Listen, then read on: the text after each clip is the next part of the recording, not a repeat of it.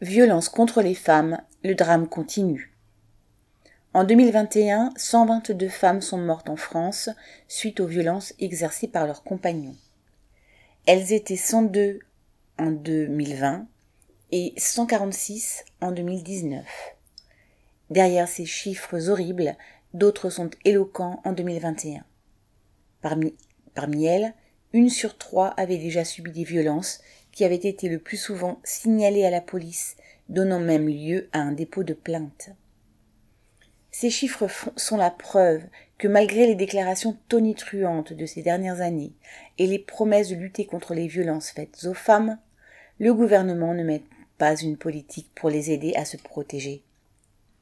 Les moyens manquent pour les accompagner, entendre leurs témoignages. L'écoute dans les commissariats et les gendarmeries est toujours insuffisante. En 2019, dans ces structures, il n'y avait encore officiellement que 306 intervenants sociaux dédiés, nommés pour tout le pays. Et surtout, le gouvernement ne met pas les moyens pour répondre aux besoins des femmes qui doivent trouver un lieu sûr pour se loger quand elles fuient un compagnon violent. Quant aux hommes violents, leur suivi est très limité. Ainsi, si le nombre de décisions de justice imposant des bracelets anti-rapprochement a augmenté, il est encore très faible. De telles structures destinées à recevoir et à accompagner les femmes menacées en nombre très insuffisant sont très souvent en totale déshérence, comme la Maison des femmes à Argenteuil dans le Val d'Oise. Tel est le sinistre et criminel bilan de l'inaction gouvernementale.